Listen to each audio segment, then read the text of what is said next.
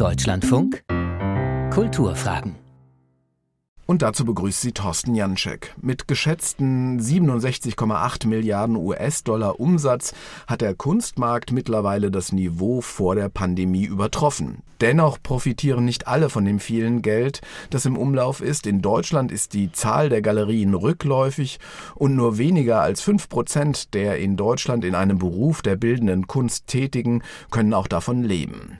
Wie kann man das ändern? Darum soll es heute gehen. Zu Gast in den Kulturfragen ist heute Andrea Jacobi. Sie ist auf fast allen Ebenen im Kunstsystem unterwegs gewesen. Heute ist sie Kunstcoach und Autorin des Buchs von Kunstleben. Frau Jacobi, was macht man denn als Kunstcoach?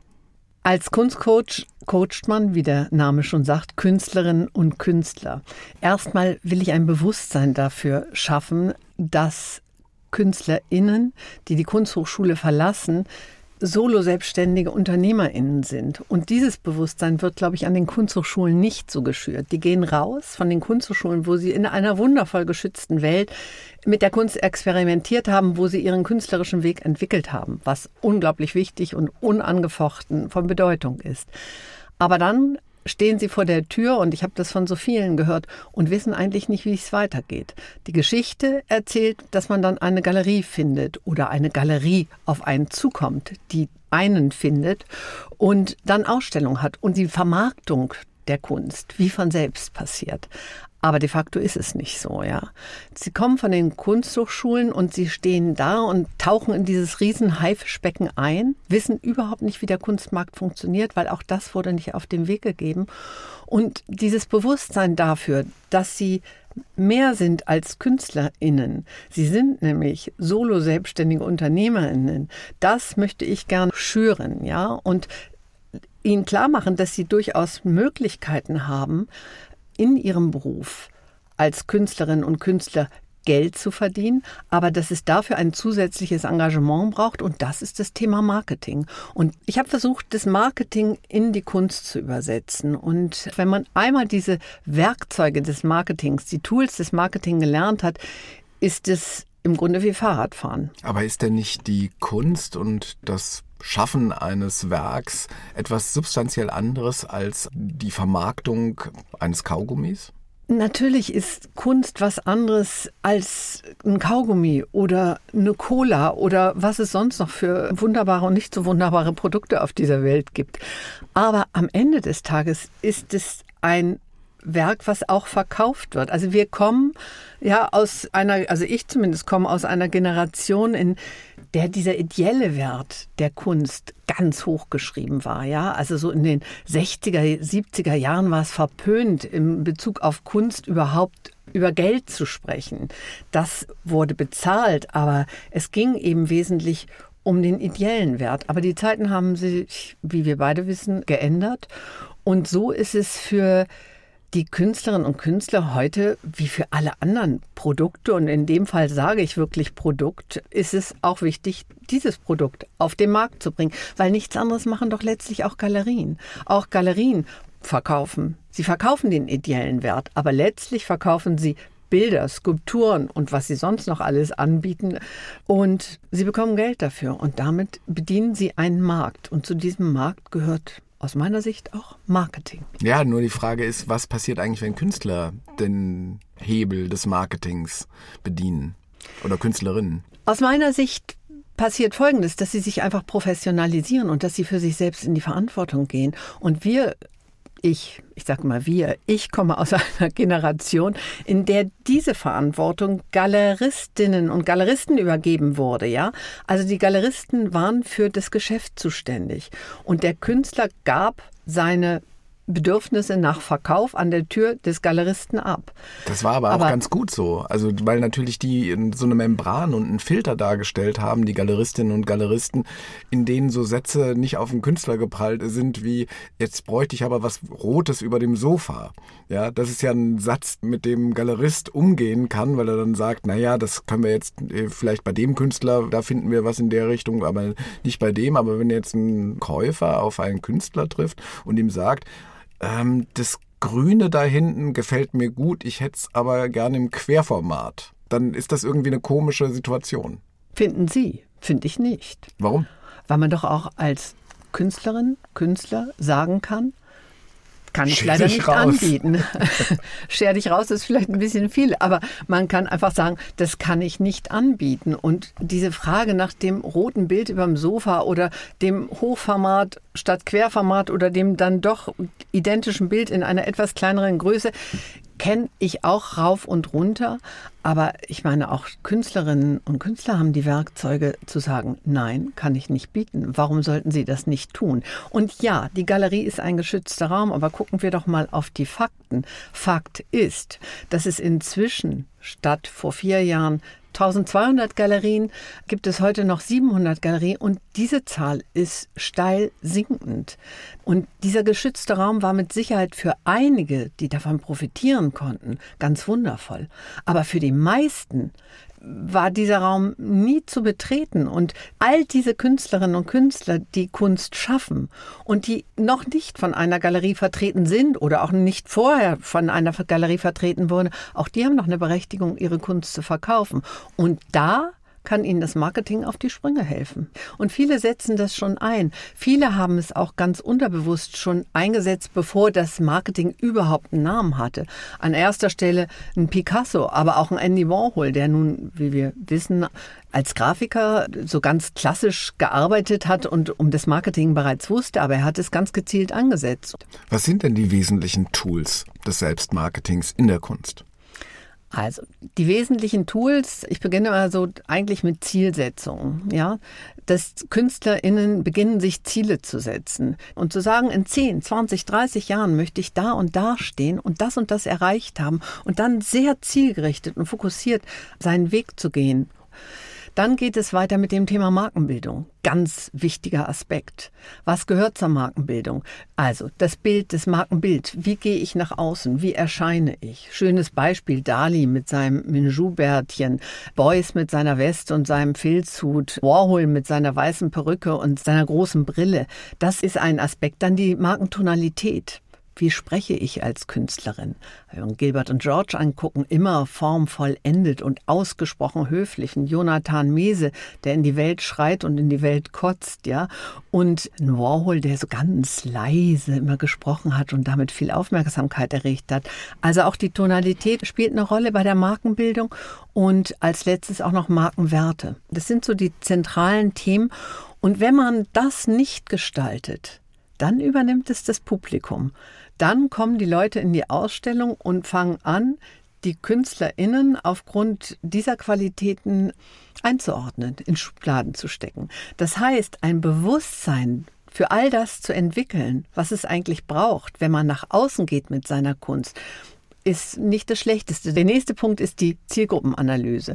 Frag ich und fragen wir KünstlerInnen danach, was ihre Zielgruppen sind, sagen sie meistens Zielgruppen alle. Aber Zielgruppe alle gibt's de facto nicht. Jeder hat seine ganz eigene Gruppe von Menschen, die er ansprechen und erreichen kann. Dann kommt das Thema Storytelling, für mich eines der wichtigsten und größten Themen im Marketing.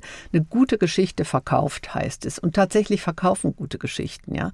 Und es gibt so viele KünstlerInnen, die fantastische Geschichten haben. Und diese Geschichten gilt es zu erzählen. So, die nehmen wir jetzt mal durch. Ich habe jetzt nämlich schon vier auf der Liste, insgesamt vier Tools.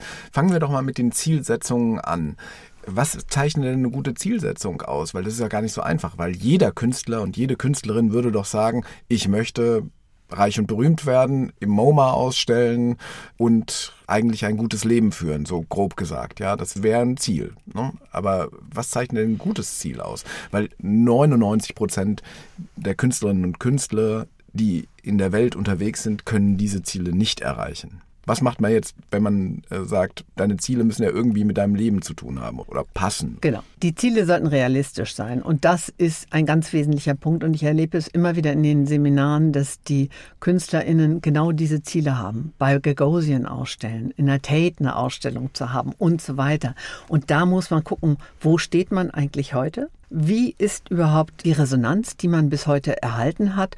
Und was ist ein realistisches Ziel, was man in 10, 20, 30 Jahren erreichen kann?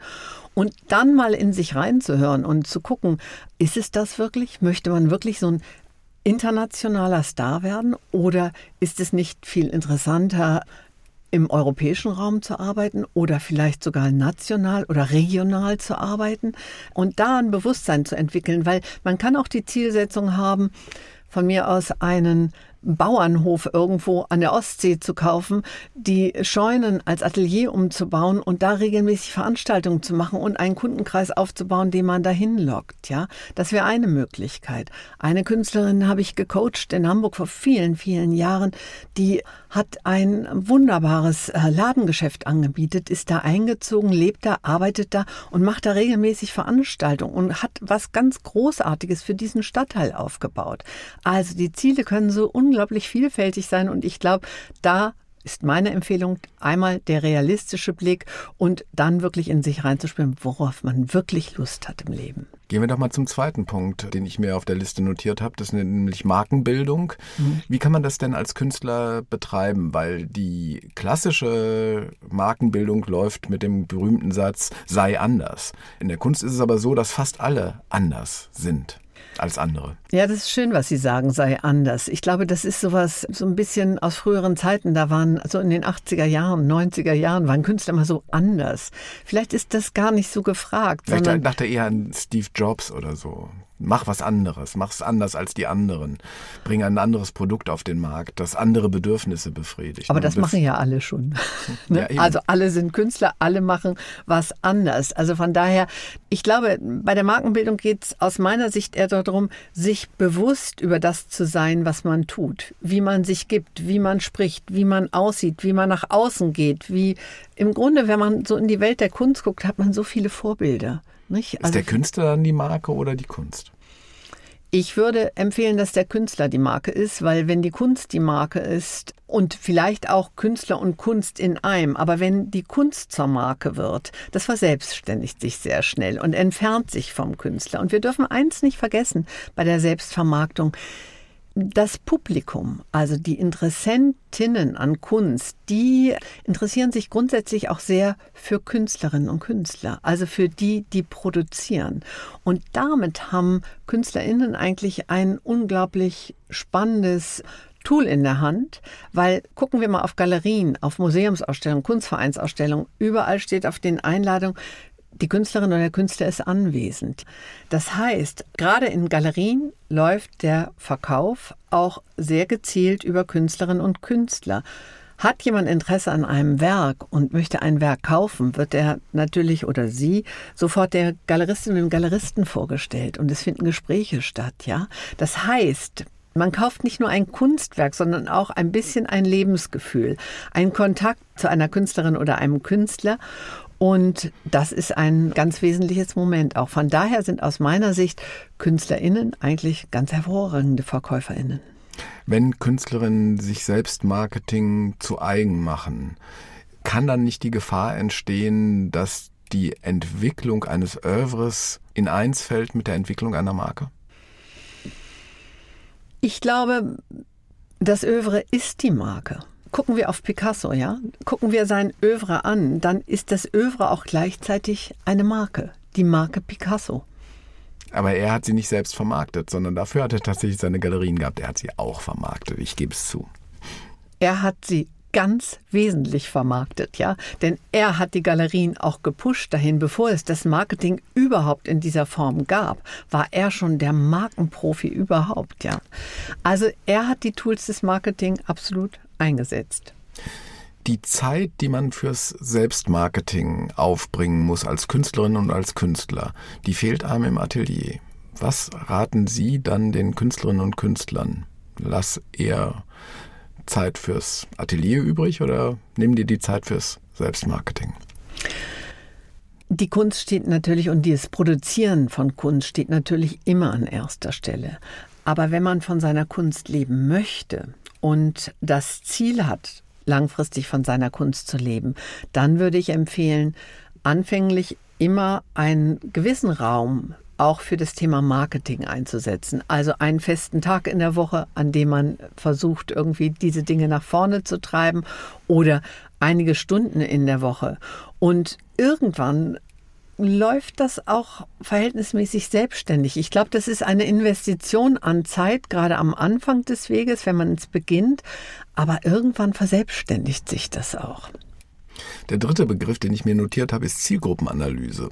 Was bedeutet denn Zielgruppe eigentlich für ein künstlerisches Werk und für einen Künstler? Weil man könnte ja sagen, okay, meine Zielgruppe ist eigentlich der ganze Bereich der Menschen, die in Galerien gehen und in Museen gehen, in Kunstvereine gehen und ist also riesig groß, die sich grundsätzlich für Kunst interessieren.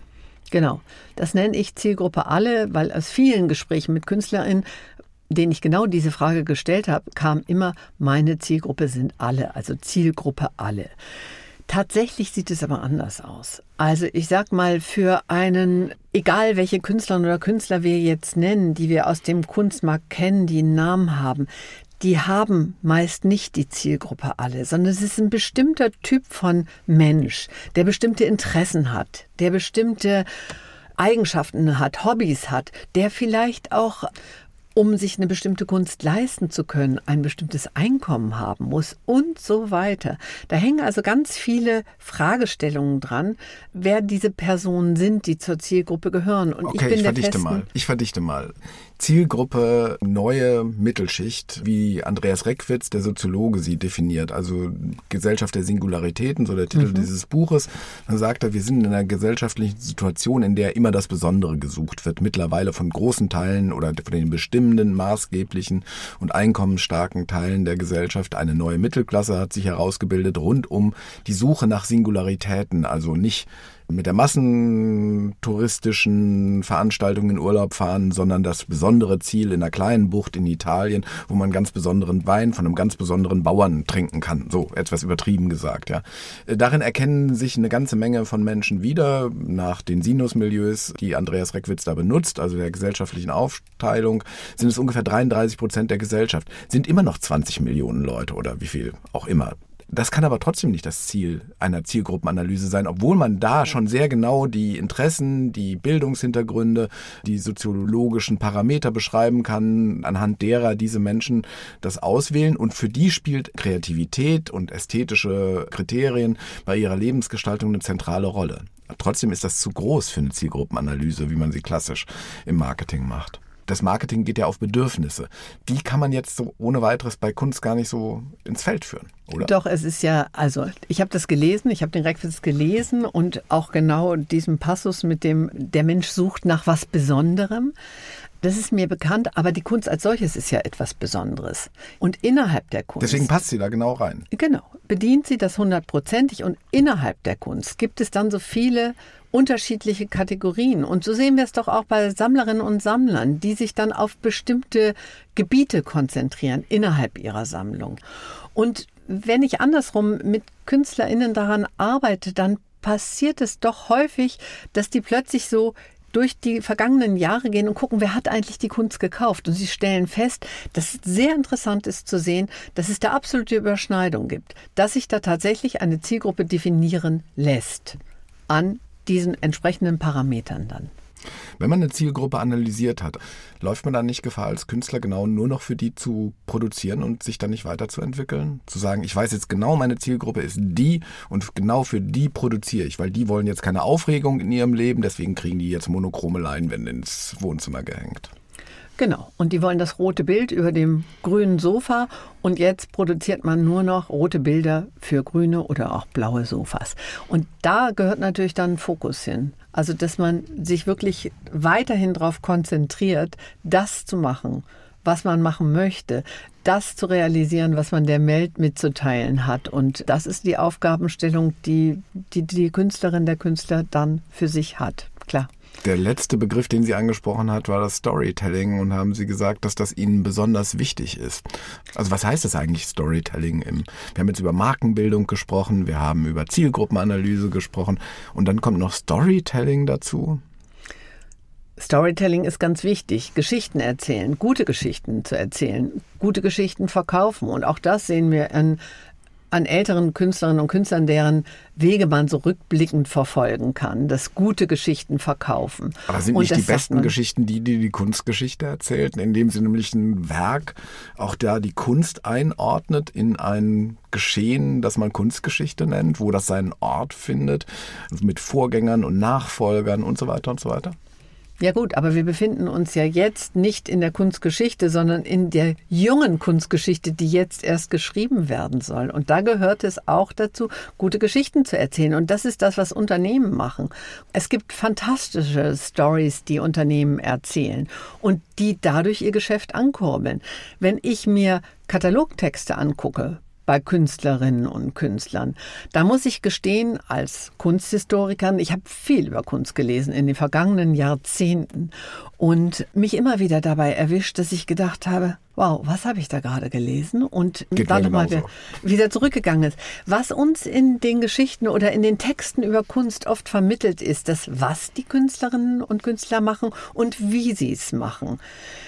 Da äh, schwelgen die Autoren AutorInnen dann wirklich auch in Begrifflichkeiten und verlieren sich in ihren Worten, in ihren sehr schön gestalteten Worten. Aber es fehlt wirklich das Moment, wo man sagt, oh, Klick, das ist interessant, da schalte ich ein, da gehe ich rein.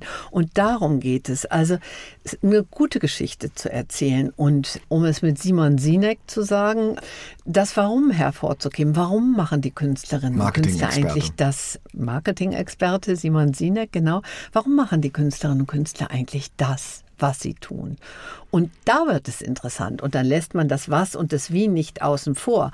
Aber man gibt der Geschichte, der Story einen interessanten neuen Charakter, indem man beschreibt, warum sie machen, was sie machen. Und da docken dann die Menschen von außen auch an. Also die Story ist nicht ganz unerheblich. Und um das noch kurz anzufügen, auch das habe ich in den vergangenen Jahren so oft erlebt, dass ich KünstlerInnen frage, was machst du eigentlich? Und dann sagen ungelogen 90 Prozent von ihnen, das ist kompliziert, da muss ich ausholen.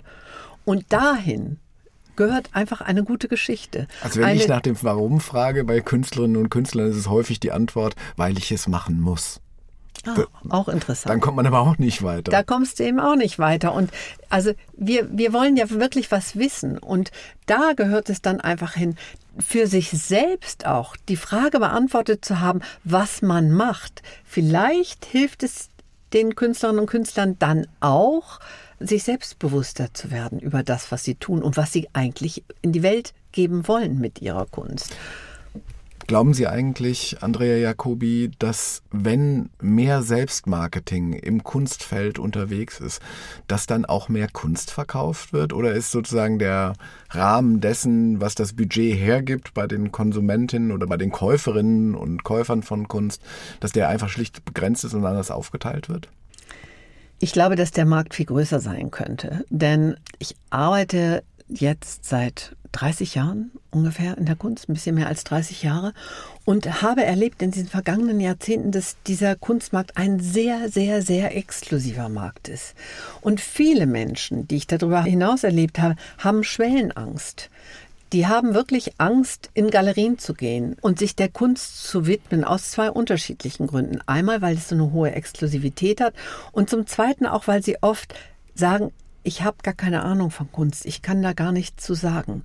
Und anders als wenn Sie Bücher lesen oder ins Kino gehen oder ein Konzert hören und danach irgendwie da rauskommen, egal ob aus dem Buch oder dem Konzert oder dem Theater und sagen, oh, das ist ganz toll gewesen oder das war eine Katastrophe, trauen Sie sich innerhalb der bildenden Kunst kein Urteil zu. Und das ist so bedauerlich. Das heißt, die Welt der Kunst, der bildenden Kunst, ist eine sehr exklusive Welt.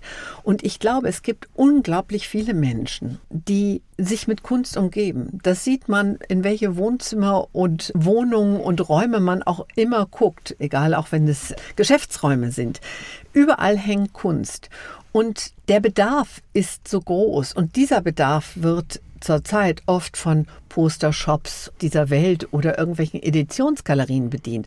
Und diesen Markt gilt es aus meiner Sicht zu erobern. Und das ist ein sehr großer Markt, der den jungen Künstlerinnen und Künstlern da zur Verfügung steht. Es gilt, den Markt zu erobern. Zu Gast in den Kulturfragen war heute Andrea Jacobi. Sie ist Kunstcoach in Hamburg. Von Kunst leben, so der Titel ihres jüngsten Buchs, ist im Transkriptverlag erschienen. 300 Seiten kosten 27 Euro. Vielen Dank, Frau Jacobi, für das Gespräch. Ich danke für die Einladung. Am Mikrofon verabschiedet sich Thorsten Janczek.